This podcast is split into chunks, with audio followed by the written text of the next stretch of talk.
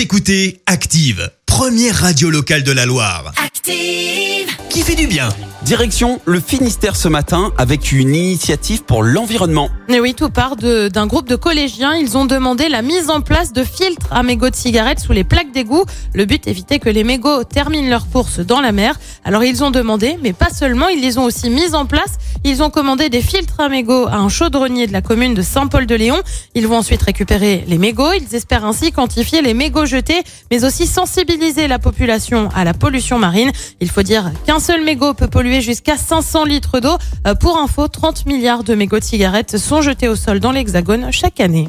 Merci. Vous avez écouté Active Radio, la première radio locale de la Loire. Et vous êtes de plus en plus nombreux à écouter nos podcasts. Nous lisons tous vos avis et consultons chaque note. Alors, allez-y. Active. Retrouvez-nous en direct sur activeradio.com et l'appli Active.